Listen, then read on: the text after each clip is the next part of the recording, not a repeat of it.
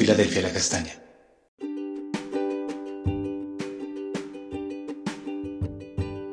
Amada Iglesia, Dios te bendiga poderosamente. Continuamos con nuestro altar familiar en Esdras capítulo 4 y vamos a estar leyendo desde el versículo 7 que dice así.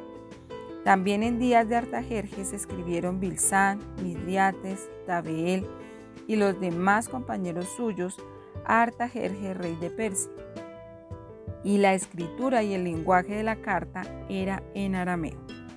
Reún canciller y Simsai secretario escribieron una carta contra Jerusalén al rey Artajerjes.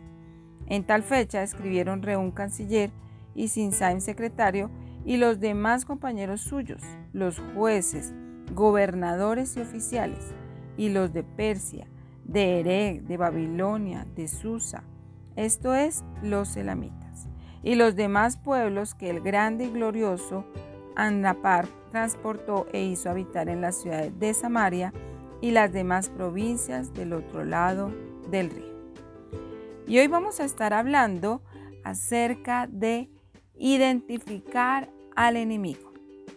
Estos días hemos estado hablando acerca de la oposición y vemos que la oposición es la acción y el efecto de oponer, oponerse a lo que otra persona dice o hace para impedir su efecto o contradecir algo.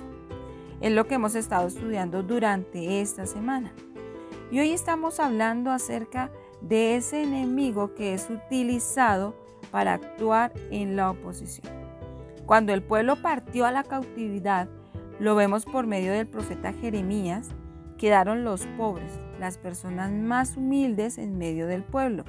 Ellos permanecieron allí en Jerusalén durante un tiempo.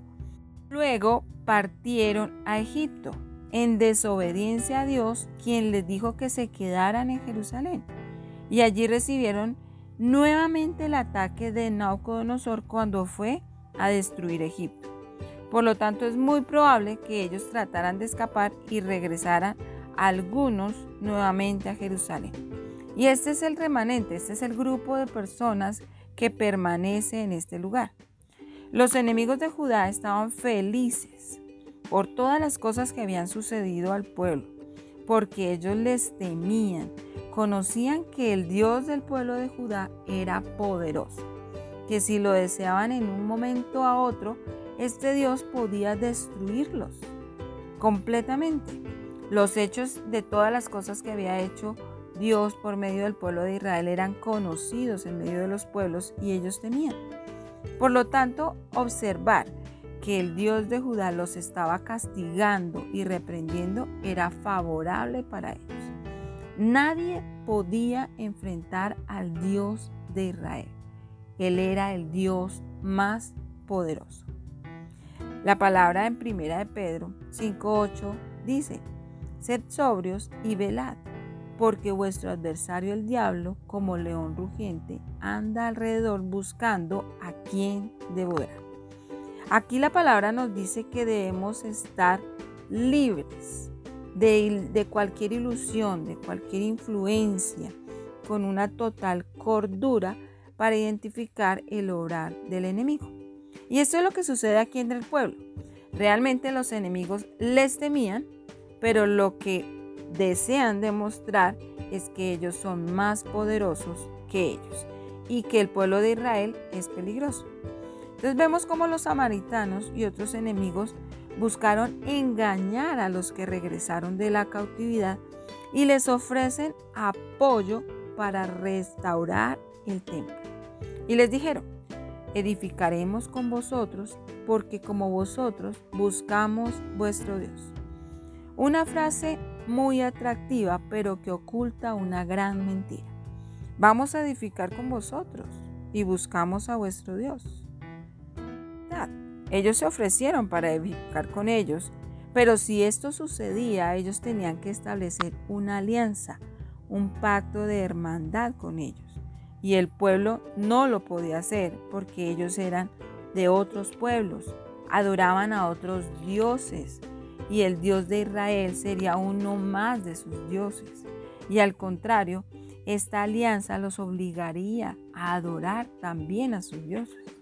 Una propuesta amigable, muy atractiva, pero con un trasfondo de engaño, porque realmente el enemigo quería destruirnos.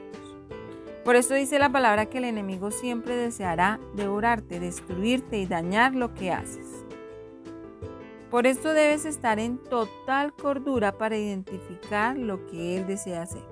Mira que la palabra no está diciendo que tus enemigos son tus padres, tus hermanos, los vecinos, el jefe, la esposa.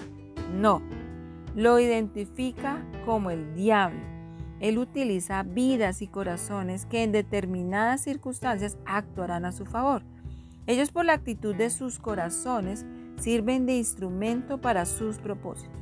Pero realmente quien, quien te enfrentas es al enemigo, quien desea destruir la obra, lo que emprendas.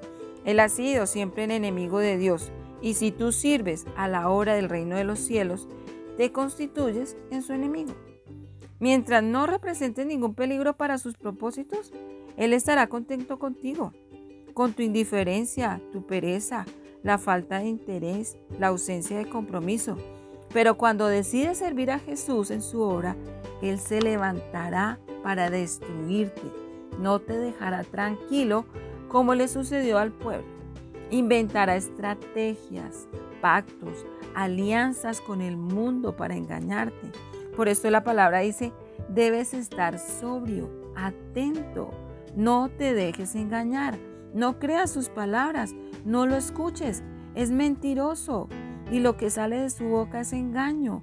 Al contrario, Él te teme, Él teme lo que estás haciendo, porque sabe que Él es débil y Él no tiene el poder para destruir lo que tú estás haciendo. Por eso el Señor hoy nos quiere enseñar a identificar al enemigo. No son las personas las que se oponen a nosotros, es el adversario por medio de ellos. No creas sus palabras. Dios te ha dado las armas para enfrentar. Y aquí lo dice la palabra. Velad en oración, clamor, ruego, súplica, intercesión. No te duermas, no te quedes tranquilo, no te acomodes a las circunstancias. Al contrario, sigue adelante. Vamos a orar. Padre, te damos gracias en el nombre de Jesús. Gracias por tu palabra que nos levanta, nos fortalece, nos anima.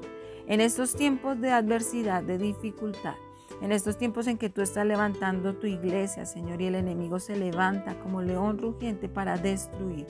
Señor, levanta el corazón de tus hijos, de tu iglesia. Fortalécelos para que no desmayen, Señor, para que continúen la obra, para que te miren solo a ti, Señor. Porque si el enemigo se ha levantado contra sus vidas, es porque sabe que tú obrarás en medio de ellos cosas poderosas. Será cosa tremenda la que tú quieres hacer en medio de sus vidas. Yo les bendigo hoy. Bendigo la labor de sus manos. Bendigo el lugar donde se encuentran, Señor. Levántales y fortaleceles con poder. Te lo pedimos, Padre, en el nombre de Jesús. Amén. Amada iglesia, recuerda, Dios te ha establecido como una iglesia como una puerta abierta en el cielo para salvación de muchas vidas. No te detengas y sírvele con amor. Bendiciones en Cristo.